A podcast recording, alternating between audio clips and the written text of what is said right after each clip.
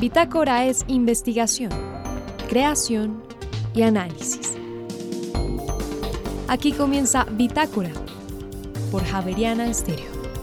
Muy buenas noches y bienvenidos a este martes de Bitácora. En esta emisión presentamos qué es la bioética y en qué se diferencia de la ética qué tan necesarios son los comités de ética en las universidades y en los hospitales. Esta noche nos responden estas y otras preguntas. Una guía ciudadana para entender cómo funciona el presupuesto en Colombia acaba de publicar el Observatorio Fiscal de la Universidad Javeriana. Su director, el economista Oliver Pardo, hablará con nosotros en esta emisión. Y finalmente, ¿qué sucede si alguien se atreve a comprobar la existencia de Dios a partir de la cultura popular? Parte de la respuesta tiene que ver con la teología colombiana. Este es parte del eje central de la nueva puesta en escena de Primo Rojas, la prueba de la existencia de Dios, que llega a las tablas. María Fernanda Gutiérrez, José Vicente Arismendi, Laura del Soldaza, Juliana Sánchez y quien les habla Juan Sebastián Ortiz, estaremos con ustedes durante esta hora de Bitácora. Bienvenidos. La bioética. Eh, Bitácora tiene muchas, muchas entrevistas de bioética y mucha gente discute que si eso es bioética, que qué es bioética. El profesor Efraín Méndez, él es del instituto, es profesor del Instituto de Bioética, él es médico eh, y tiene una especialización en bioética y tiene una maestría en filosofía. Mm, profe, bienvenido a Bitácora, ¿cómo le va? Gracias María Fernanda por la invitación. Óigame, yo, la pregunta es fácil. ¿Qué es bioética? Bueno, es una de las campos del saber que más se nombran en los últimos tiempos. Sí. Sin embargo, no es fácil eh, encontrar una definición. Hay muchas.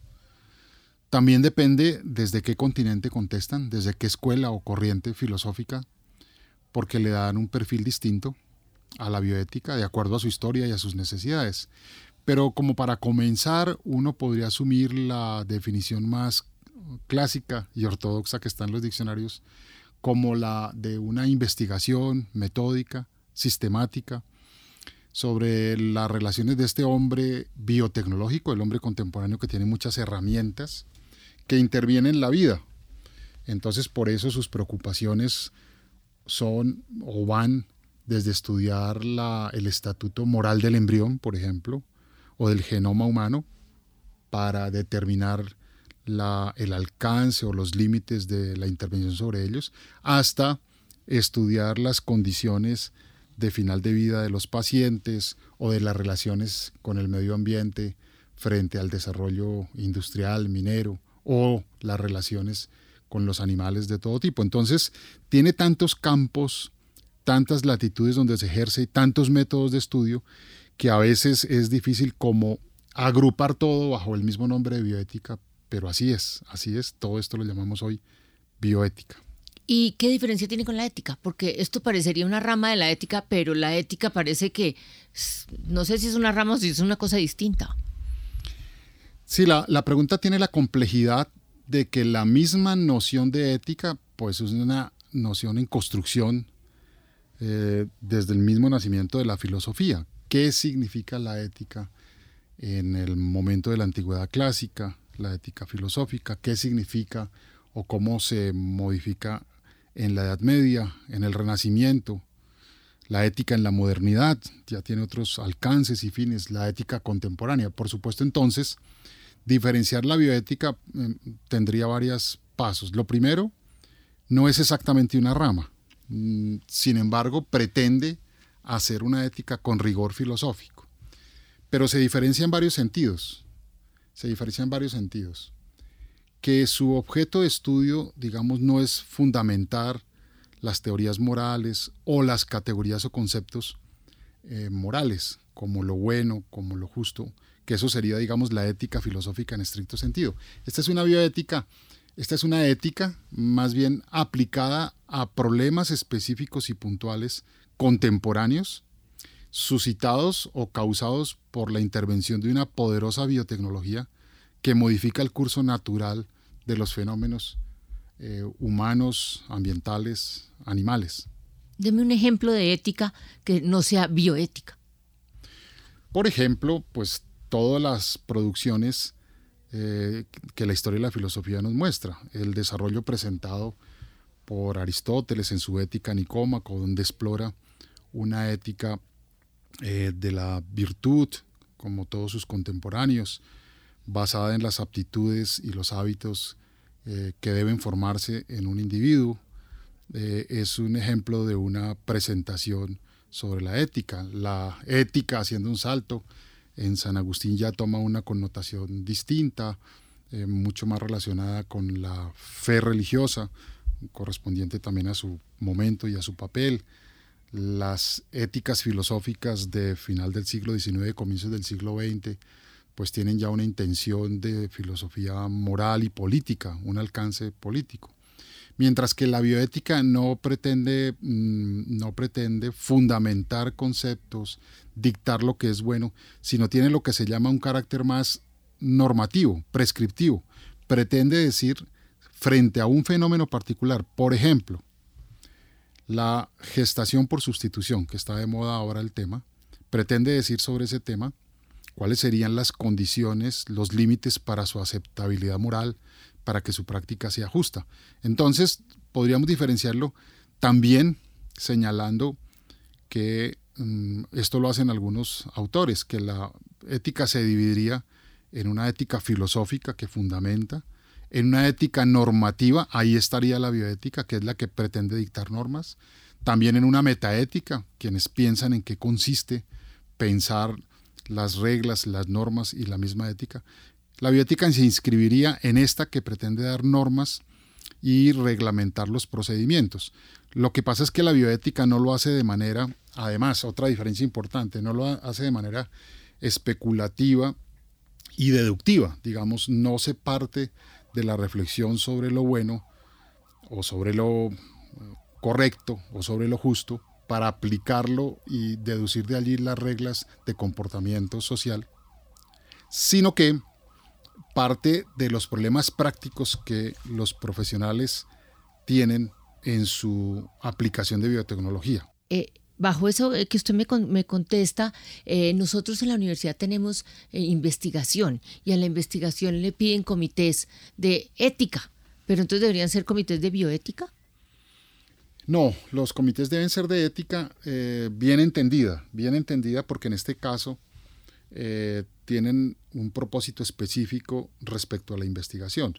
Entonces, digamos, mm, se distraería la atención llamándolos de bioética lanzándolos a un campo que, como hemos dicho, está en construcción, es dinámico. Pero es normativo. Sí, es normativo, pero es que como el lenguaje no funciona de esa manera, digamos, taxativa, el lenguaje pues es plástico y dinámico y es una recomendación que yo hago cuando fundan comités bajo la luz y orientaciones de la bioética en los hospitales, pero mi recomendación es llámenlo comité de ética. Lo que pasa es que uno entiende que es una ética aplicada que eh, sigue los lineamientos y orientaciones de la bioética contemporánea. Pero, pero no, no, es preferible no ponerles ese apellido bioético, porque digamos la bioética realmente es el conjunto del movimiento académico que con ciertas metodologías específicas em, ha ido construyendo un saber sistemático. Entonces, los comités son comités de ética, los que la universidad y, eh, tiene eh, de ética de la investigación, el nombre está muy bien puesto. Eso no quiere decir que no se apoyen y se orienten en los desarrollos contemporáneos que la bioética. La bioética realmente es mejor no usarla como adjetivo, comité de bioética, eh, sino más bien como refiriéndose al campo de acción. Estos comités que la universidad tiene, en buen momento ha comenzado una tarea de repensarlos, los están reestructurando. A mí me invitaron a una de las reuniones, me pareció muy interesante el, liderazgo de los profesores que lo están haciendo, justamente para aprovechar los avances que hoy la bioética ha hecho sobre la investigación con sujetos humanos y racionalizar su uso, su práctica, mm, para que tengan en cuenta los dos grandes aspectos necesarios, el, el rigor científico en la metodología y en los objetivos, pero también el cuidado con los sujetos de investigación. En esa línea la universidad está trabajando. Pero a mí me, llama la atención porque uno cuando es, cuando es el investigador del proyecto y le llega el comité de ética, ahora se volvió casi que es una de las talanqueras grandes, porque eh, yo no sé por qué es como, se volvió como una moda. Antes podíamos investigar y no pasaba nada y ahora nos ponen, nos meten los, el comité y nos hacen una serie de preguntas que uno dice, pero, pero ahora, pues, es decir, si tiene como mucho sentido, es decir, no es el investigador suficientemente capaz de decidir con respecto a la, al comportamiento ético de su proyecto. Necesita un comité que le diga detrás cosas. Esa es una queja eh, muy común en estos días, no solo en nuestra universidad, sino en general. Es que se ha vuelto de todos los países. En, todos los países y en el mundo. Eso tiene varias explicaciones. Primero, que se ha ampliado inmensamente los campos de investigación y de estudio. Es creciente la diversidad de temas, de metodologías, mm, que pues ponen en riesgo, digamos, desde el punto de vista de la ciencia, que se haga la investigación con el suficiente rigor, porque ante tanta interdisciplinaridad, tanta variedad de metodologías que trajo la posmodernidad, evidentemente hay muchos métodos novedosos, eh, experimentales, y entonces vale la pena eh, tener un acompañamiento para mantener y vigilar ese rigor. En segundo lugar, la investigación cuesta dinero, cuesta esfuerzos en recursos humanos y en, y en plata. Entonces es necesario también observar que el objeto de estudio tenga un propósito social legítimo, válido, que sea útil para la sociedad y no sea la ciencia por la ciencia, ese modelo que ya se considera superado. Hoy se le, se le apuesta a una ciencia con proyección social, especialmente en nuestra universidad. Y el tercer elemento, que en la investigación contemporánea, cuando involucra personas, sujetos humanos, pues emergen, en esto es que la bioética ha ayudado mucho a entenderlo, emergen unos riesgos morales porque se afectan bienes muy apreciados, como la autonomía, como la dignidad de los individuos, y entonces es necesario que haya un acompañamiento para mm, vigilar ese tercer punto. Nótese que he dicho la palabra acompañamiento, no talanquera, como María Fernanda señalaba. Sí, sí, es que, uno lo siente como eh, que. Eh, entonces, la, la, tarea en que algunas universidades están avanzando, y en particular la nuestra, es transformar esa idea que el comité se convierta en una instancia que frena, en una talanquera, que, que se involucra en las intenciones eh, del, legítimas del investigador y entonces estamos buscando cómo los comités de ética realmente se vuelvan es un acompañante, consejero, porque son tan diversos como decía, los temas, las metodologías, los riesgos emergentes, que los, el puro investigador no alcanzaría o le quedaría corto para evaluarlos y, y enfocar bien su investigación. Entonces, ese papel de consejero, de hermano mayor, es el que le corresponde a los comités de ética de la investigación a la luz de lo que la bioética hoy piensa y propone. Eh, yo llevo en la universidad trabajando muchos años y en mis buenos primeros años no había comités de ética, ni esto es reciente. La, la bioética, voy a quedarme ahí, la bioética ha mejorado los procesos, me refiero tanto en, en, la, en el acompañamiento en la investigación como en el acompañamiento, por ejemplo, en el final de la vida en los hospitales. Es decir, eso se ha visto que, que, que en los comités de bioética entren en esos procesos, ¿ha mejorado esos procesos?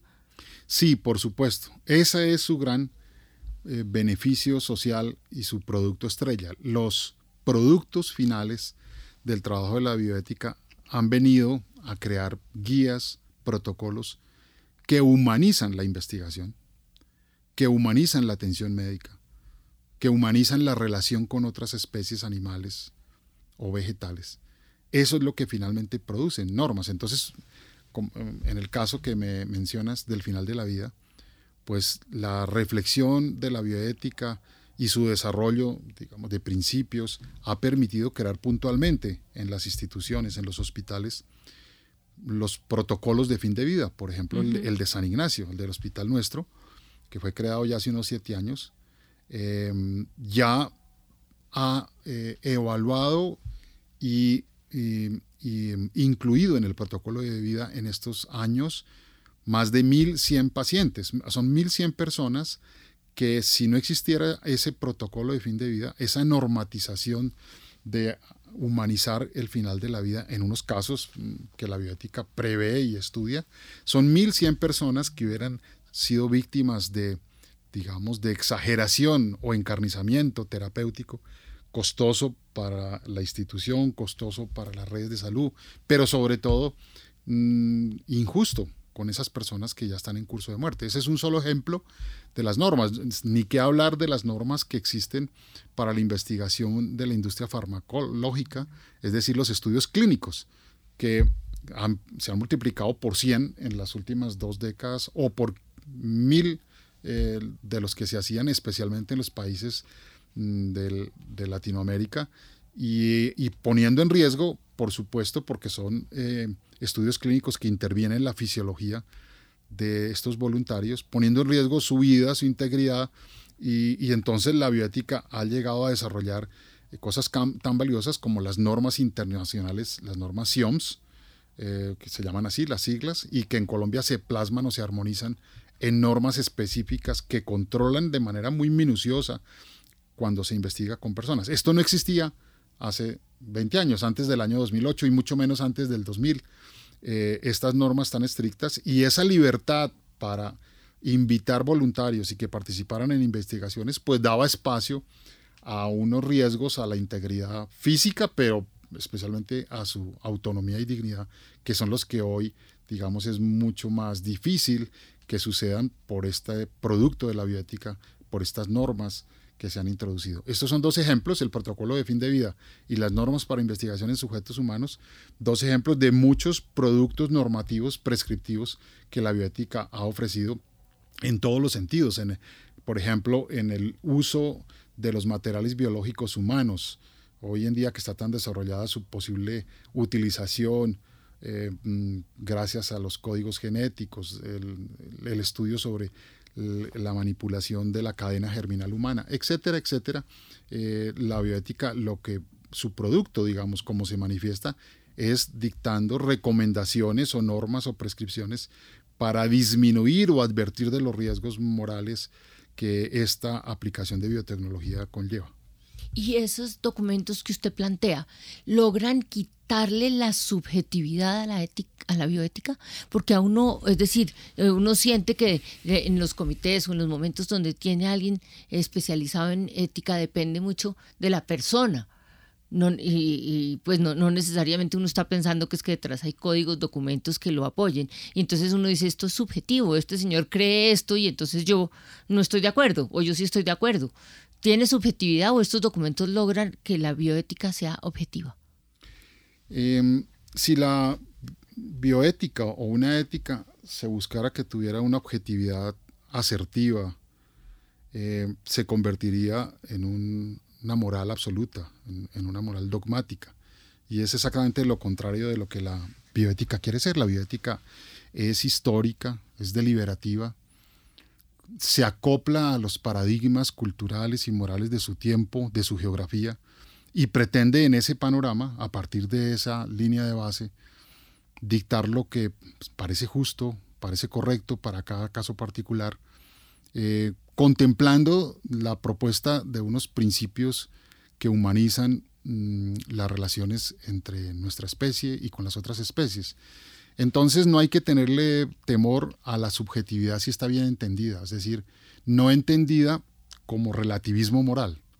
Es decir, que en cada caso se va a legislar de acuerdo a los deseos, a las conveniencias y a los intereses. No, jamás. La bioética tiene mecanismos para protegerse de los intereses personales, políticos, y se defiende de ellos con estas herramientas.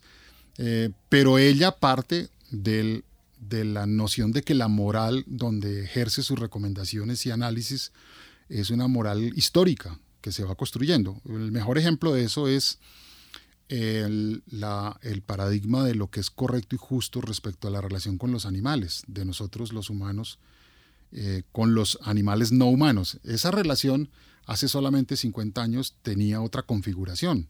Se aceptaba mucho más el maltrato, era socialmente aceptado. Eh, y eso se va transformando. Igual con la investigación con sujetos humanos, igual con la manipulación del curso natural de las enfermedades. Entonces, eh, la bioética, digamos, no defiende patrones morales absolutos, dogmáticos, eh, mm, principios, digamos, que no sean sujetos de, de, ser deliberados, sopesados frente a otros principios que reclaman atención. Entonces, es de todas formas, la bioética es una ética filosófica y civil que tiene que construir a partir de eso, de la historicidad de los modelos morales de cada sociedad. Eh, usted ha repetido en varios momentos en esta entrevista la palabra moral. Yo siempre hago la misma pregunta. Yo creo que la gente, no sé si la tiene tan clara, pero a mí siempre se me confunde la diferencia entre ética y moral. Y es mi última pregunta para despedirme de usted, doctor Efraín. Esas son de las preguntas más difíciles y aquí en la universidad hay personas mucho más capacitadas para hablar pero de eso. Pero usted me la pone cada rato. Sí, cada rato. Pero bueno, desde mi perspectiva yo le puedo contar lo que algunos autores de la bioética eh, tiene, tiene menos de un minuto. Sí, ah, bueno, entonces, eh, tradicionalmente eh, se entienden como sinónimos y mucha gente los entiende así, y está bien. En el habla corriente, en el, en el habla de la calle, se entienden y se usan de manera indistinta, moral y ética. Pero a la bioética en particular, a la bioética se le ha hecho necesario distinguirlos.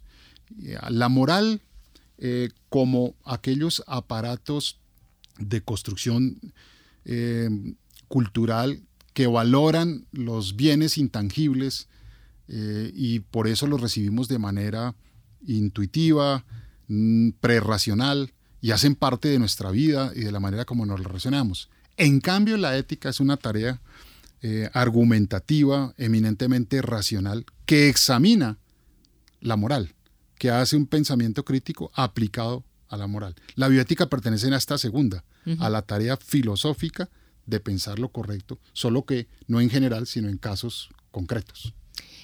Estimado profesor Efraín Méndez, es usted muy amable y aquí voy a seguir conversando con usted de otros temas pronto aquí en Bitácora. Siempre bienvenido. Muchísimas gracias, María Fernanda.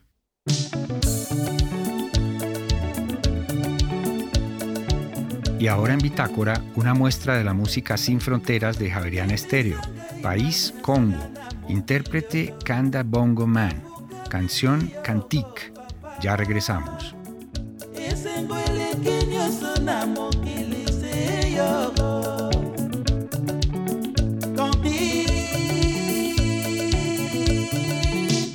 Yelanga butu yelanga na ndoto. Sauve-moi. se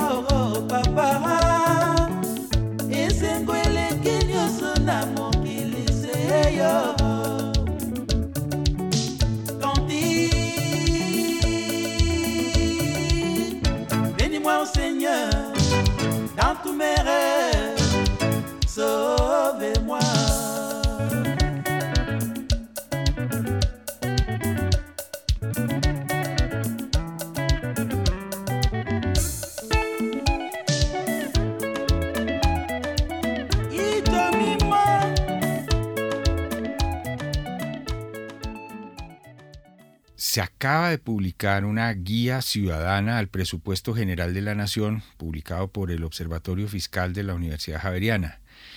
Esta guía explica cómo funciona el presupuesto público en Colombia, porque los ciudadanos deberíamos estar informados sobre eso.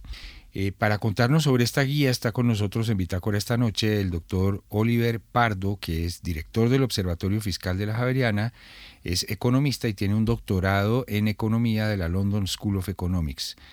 Doctor Pardo, buenas noches, bienvenido a Bitácora. Hola, ¿cómo están? Muchas gracias. Doctor Pardo, eh, ¿cuánto tiempo se demoraron haciendo esta guía que está muy bien ilustrada, muy clara, eh, muy didáctica? ¿Cuánta gente trabajó en esto y cuánto tiempo se demoraron haciéndolo?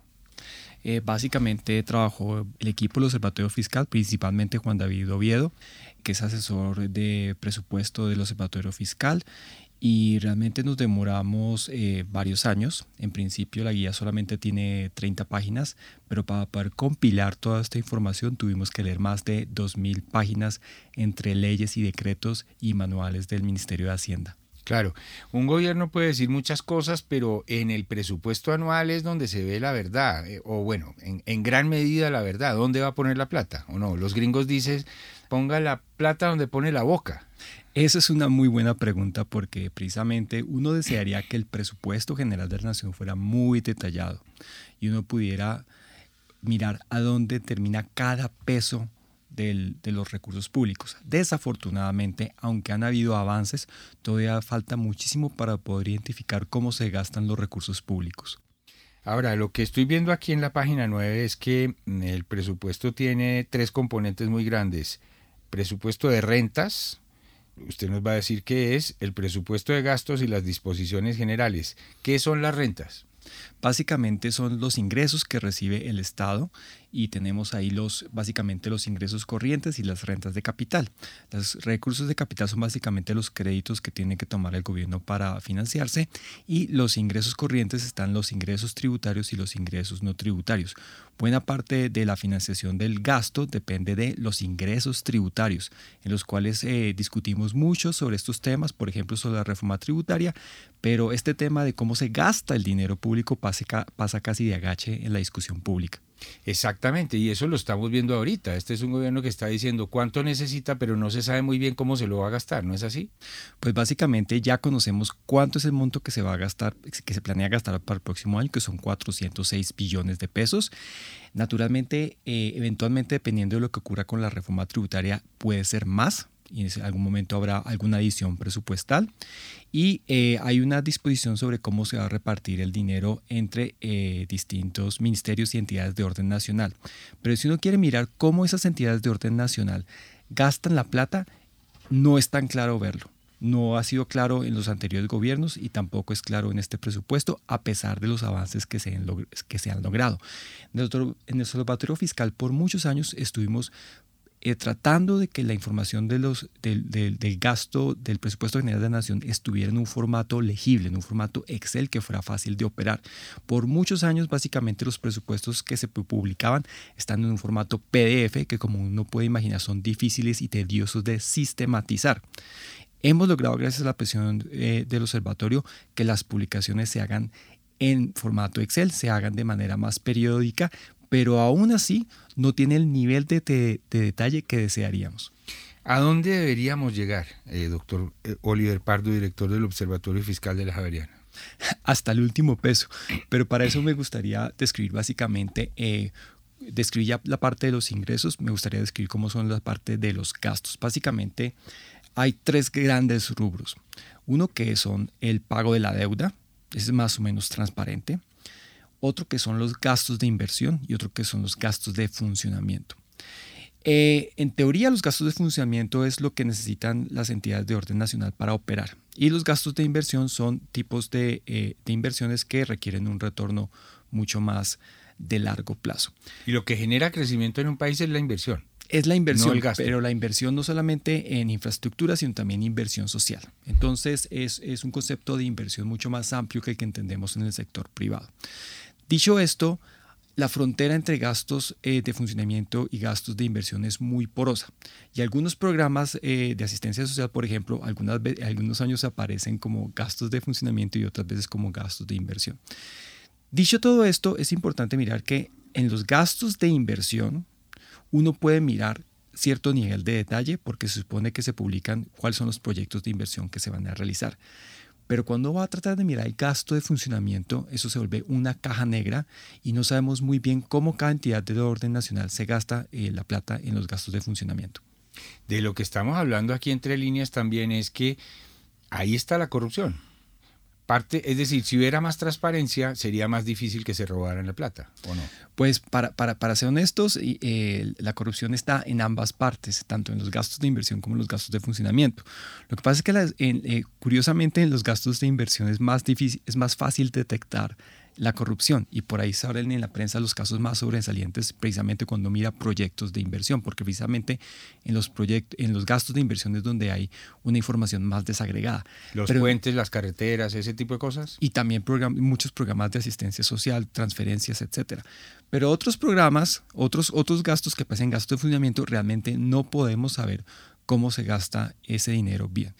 Y decir qué nivel de corrupción hay en esos gastos es difícil de, saber porque precisamente la falta de transparencia en la información hace muy difícil identificar cómo se gastan esos dineros. Y allá apunta esta guía ciudadana al presupuesto general de la nación, a que mientras más gente esté informada, a lo mejor entre todos conseguimos mayor transparencia, ¿es eso? Precisamente, queremos identificar cómo se construye el presupuesto general de la nación porque buena parte de la fiscalización y la veeduría ciudadana se da en el momento de la ejecución o cuando los recursos ya se han ejecutado, pero buena parte de la veeduría puede darse en la construcción del propio presupuesto de la, nación. Y ese presupuesto de la nación comienza casi que al inicio del año anterior a la ejecución del presupuesto. Por ejemplo, ya a comienzos del 2023 van las entidades de orden nacional van a enviar unos anteproyectos de sus gastos al Ministerio de Hacienda para el 2024. Es en ese momento, casi que desde el principio de la construcción del presupuesto, que la veeduría ciudadana debería entrar en acción y que cada entidad de orden nacional mostrará públicamente cuál es su anteproyecto, cómo planean gastarse los dineros en el 2024. Y es importante que por eso que la ciudadanía sepa cómo se construye el presupuesto desde un inicio, desde un inicio, cómo es el ciclo presupuestal para que demande información por parte de las entidades de orden nacional para saber cómo ellas van a gastarse el dinero. ¿Hay algún país que, lo haga muy bien y que ojalá le pudiéramos aprender? Pues de hecho todo esto, todo esto surgió porque precisamente en Estados Unidos eh, la información es de un nivel muy, muy, muy desagregado y uno sabe cada, cada entidad cómo se va a gastar y incluso en, cuánto van a ser los salarios, cuántos van a ser los funcionarios, cuánto va a devengar cada funcionario. Cuando un economista dice desagregado, quiere decir detallado. Detallado, exactamente. Entonces, hay, hay, muchos otros países donde la información es mucho más detallada y mucho más transparente. Desafortunadamente, en Colombia todavía no es, es el caso. Creemos, eh, yo tengo la conjetura personal de que no es por mala intención sino sencillamente por falta de organización. Y si hubiera más presión ciudadana para que las entidades públicas fueran más transparentes y más organizadas con su información de gasto, probablemente esta información estaría disponible de manera más fácil. Lo entiendo porque yo tiendo a ser optimista también y ojalá que tengamos razón. Una última pregunta. El anterior director del Observatorio Fiscal de la Universidad Javeriana es ahora el director de la DIAN. ¿Él puede influir en que el presupuesto general de la nación sea más transparente o son dos territorios diferentes? Ojalá que sí, porque así, eh, de hecho, eh, tenemos la expectativa de que la transparencia no sea, sea solamente en el lado del gasto, sino también del lado de los ingresos y en particular de los ingresos tributarios.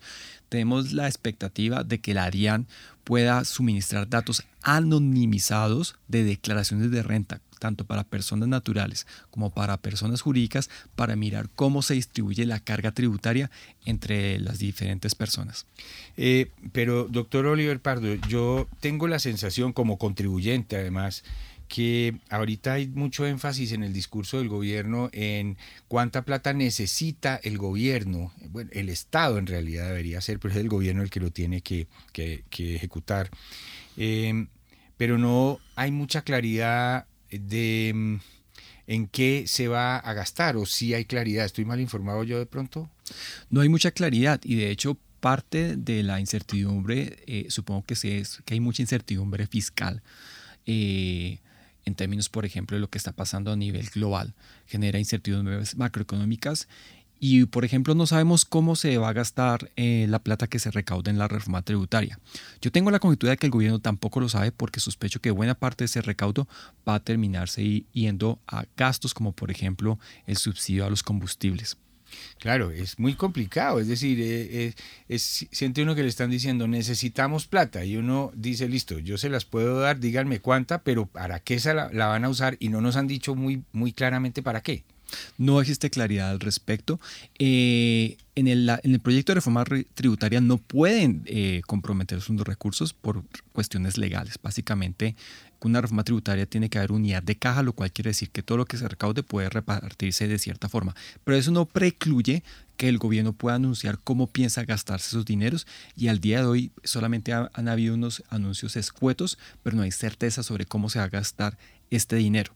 Y no solamente es cómo se va a gastar el dinero que se va a recaudar, sino todo el, dinero que ya está presupuestado, que es precisamente lo cual queremos llamar la atención con esta guía ciudadana para el presupuesto general de la nación. Así es, eso sin contar con que durante años hemos oído el discurso de si no se robaran 50 billones de pesos al año, entonces no necesitaríamos una reforma tributaria y resulta que pues no, no me explico por qué eso no aplica ahorita. La, verdad es que nadie sabe cuánto dinero se pierde. Nadie sabe cuánto dinero se pierde y parte es precisamente por la falta de transparencia en el uso de los recursos públicos. Nosotros invitamos a los ciudadanos que se informen sobre el presupuesto general de la nación, sobre el sistema general de regalías, como, sobre cómo se usan los recursos públicos precisamente para poder identificar dónde están las fugas, cuánto dinero podemos ahorrarnos y seguramente estoy de acuerdo en que si fuéramos más eficientes en el uso de los dineros públicos, no había, por ejemplo, necesidad de esta reforma tributaria. Así es. Doctor Oliver Pardo, director del Observatorio Fiscal de la Universidad Javeriana, los oyentes interesados en conocer esta guía ciudadana al presupuesto general de la Nación, que es gratuita, ¿dónde la pueden encontrar? Pueden encontrarnos en nuestras redes sociales o pueden descargarla de la página web ofiscal.org. Ahí en el link de guías encontrarán la guía para el presupuesto general de la nación. En Google uno pone Observatorio Fiscal Universidad Javeriana y ahí de una vez va Seguramente aparecerá eh, la página del observatorio, solamente hay que buscar la pestaña de guías y ahí encontrarán nuestra guía ciudadana.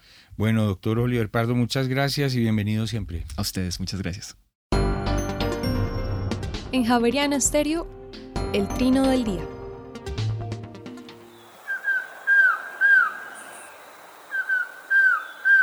Estamos escuchando a un pájaro que en Colombia se llama trogón collarejo, pero en Centroamérica tiene otros nombres. Mide 25 centímetros y el macho tiene pico amarillo, cara y garganta negruzca, mientras que las hembras se diferencian en parte por tener dos medias lunas blancas delante y atrás del ojo.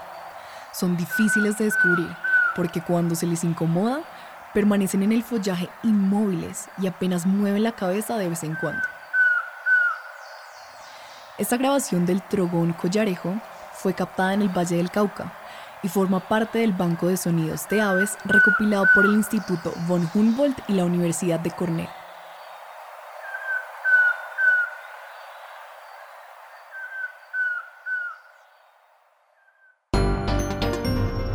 En Javeriana Stereo, la historia de una palabra. ¿De dónde viene la palabra algarabía? En sus orígenes, en el siglo XVI, la palabra algarabía fue la españolización del vocablo que en árabe quería decir la lengua de los algarabes, o sea, de los árabes, y se usó para referirse a cualquier idioma que no se entendiera. Con el tiempo se convirtió en ese ruido confuso de personas que hablan o gritan a la vez. Bitácora es investigación, creación y análisis. Bitácora. De lunes a jueves de 8 a 9 de la noche por Javeriana Stereo.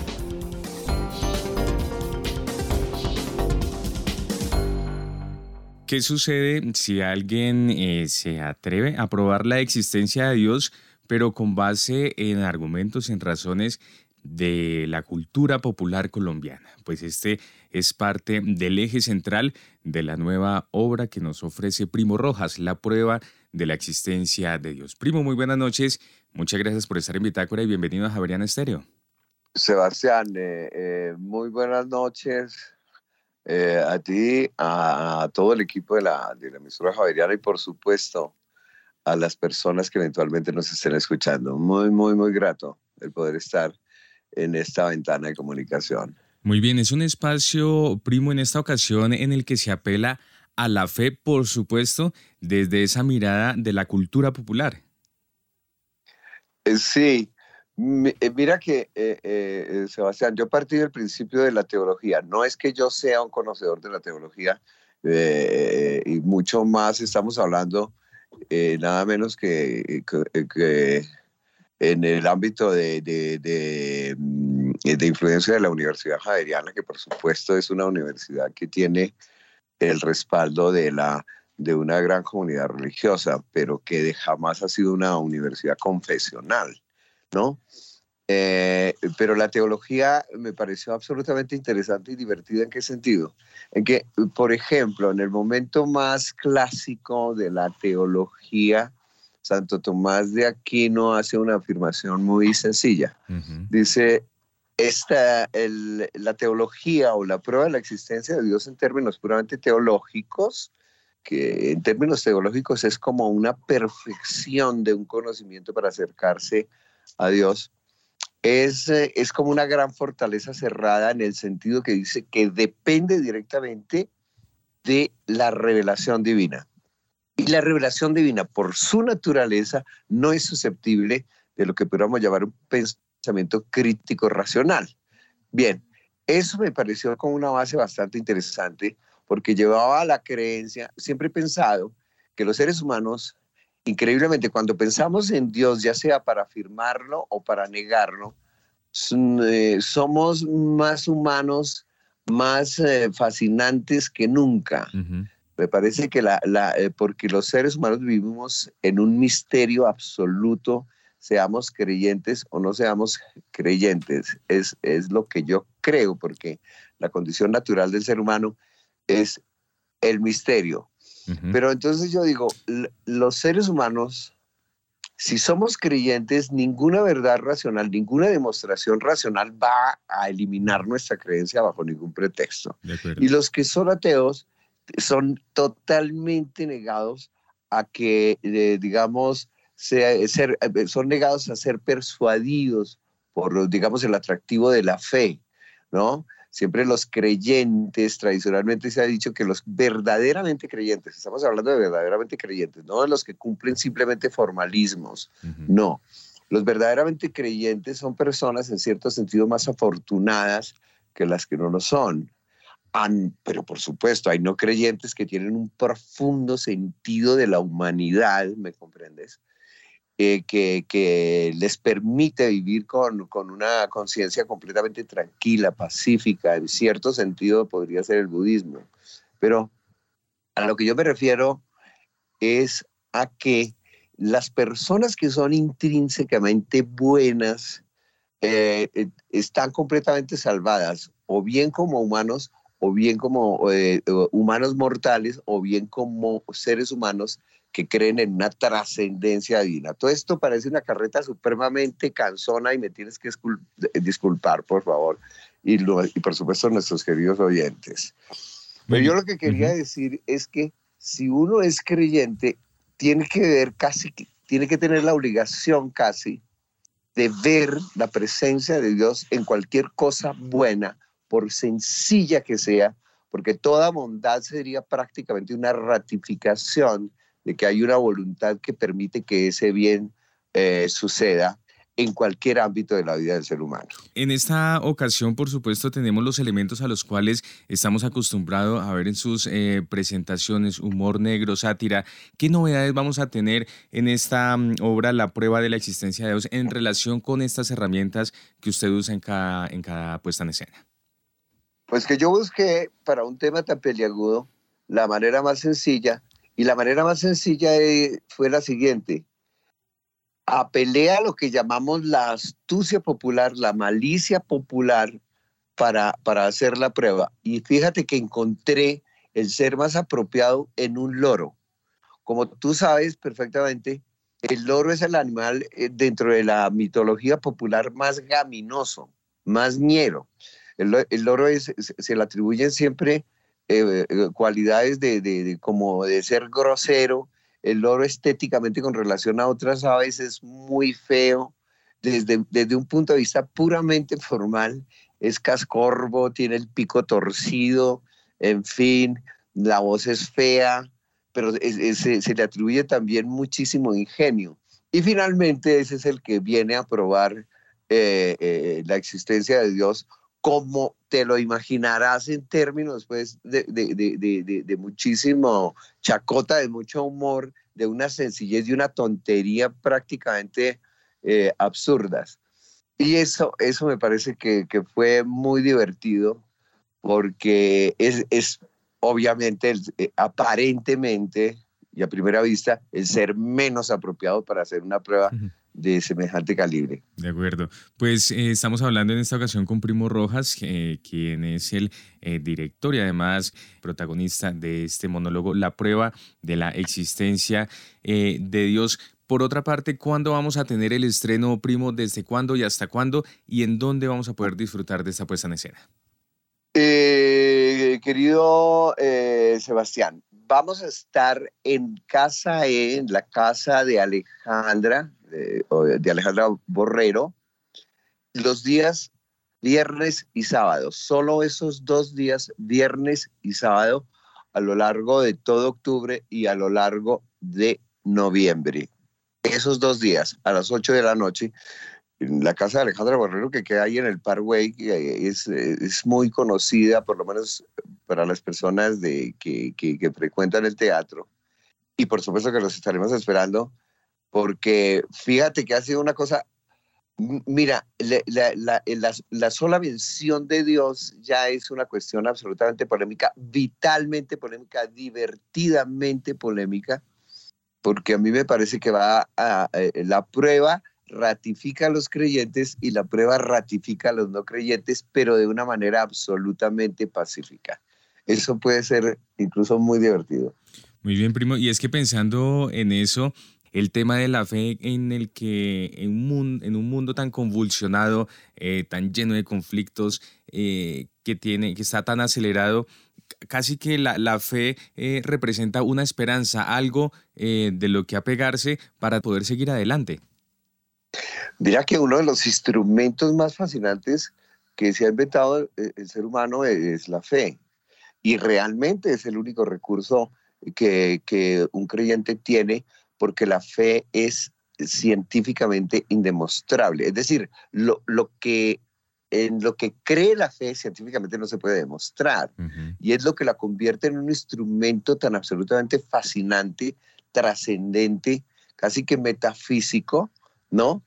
Y en un canal que quien lo experimenta, eh, eh, en un instrumento que quien lo utiliza y experimenta, el, el, el, el mm, experimenta las consecuencias absolutamente fascinantes de vivirla, la fe, eh, hace que la vida se transforme radicalmente, pero de una manera absolutamente radical.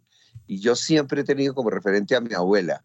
¿no? Una, mi abuela, que era una persona de fe, y, unas tías, hijas de mi abuela, o sea, hermanas de mi padre, que eran personas completamente embebidas, es decir, eran creyentes reales. No había la más el más mínimo resquicio, la más mínima duda, y, y, lo, y siempre que enfrentaban cualquier hecho, por difícil o trágico que fuera, la fe tenía un poder absoluto para mantenerlas eh, de, digamos, muy firmes, que no, que no, se, que no, se, que no se desintegraran emocionalmente, por ejemplo. Y siempre va a ser una cosa absolutamente maravillosa. Me parece que es uno de los, de los hechos más fascinantes en, en, en, en el ámbito eh, del ser humano. Me parece que es un instrumento pero fascinante, fascinante. Y no estoy haciendo proselitismo religioso porque sería eh, incorrecto de parte mía. Hasta no ver, no creer. Pues Primo Rojas, de la prueba de la existencia de Dios, muchas gracias por haber estado con nosotros en Bitácora. Siempre bienvenido a Javeriana Estéreo y nos vemos en el teatro. Claro que sí. De verdad, muchísimas gracias y un saludo a todo el equipo. Gracias a ti y por supuesto a las personas que nos escucharon, que ojalá podamos vernos en el teatro. Un abrazo y un beso muy grandes. Y antes de finalizar esta emisión de Bitácora, les tenemos 13 recomendaciones culturales para que ustedes se programen con nosotros durante la jornada de mañana. Comenzamos nuestra agenda cultural a las 12 del mediodía con el taller Manos que cuentan historias por el Museo Botero. Esta visita taller que se llevará a cabo en lenguaje de señas permitirá a los participantes explorar algunas obras que conforman la colección de Botero. Este recorrido permite involucrar todos los sentidos en una experiencia multisensorial, un proyecto orientado a fortalecer la participación y acceso de diversas poblaciones a los museos ya que está dirigido para todo público. Recuerde, a las 12 del mediodía en el Museo Botero de Bogotá. También desde las 3 de la tarde se realizará el encuentro intercultural Siembra de la Resistencia Día de la Diversidad Cultural. En este espacio se reflexionará sobre cómo la consolidación de la ciudad ha desplazado los saberes de los pueblos originarios y se busca resaltar las resistencias que emergen en medio del contexto de ciudad. En este espacio que estará dividido en dos momentos, uno de ellos de siembra junto a la Secretaría de Hábitat y un espacio de palabra acompañado por el colectivo de Ciudad Bolívar Mayuelo. Mañana, desde las 3 de la tarde, en el Museo de la Ciudad Autoconstruida en el sur de Bogotá. Y finalmente, desde las 4 de la tarde se realizará el Club de Astronomía en la Biblioteca Luis Ángel Arango. Esto en el marco del Festival de Libros para Niños y Jóvenes. En este espacio se aprenderá sobre las cuatro longitudes de onda dentro del espectro electromagnético para sorprenderse con el sistema solar y el universo. Mañana, desde las 4 de la tarde, en la Biblioteca Luis Ángel Arango, en el centro de Bogotá. Y así llegamos al final de esta emisión de Bitácora. Ustedes muchas gracias por haber estado con nosotros. Los invitamos a que continúen en Javeriana Estéreo. A continuación, un nuevo capítulo de la serie 50 vías y posteriormente Simón Calle y Conexiones. Que tengan todos ustedes una feliz noche de martes.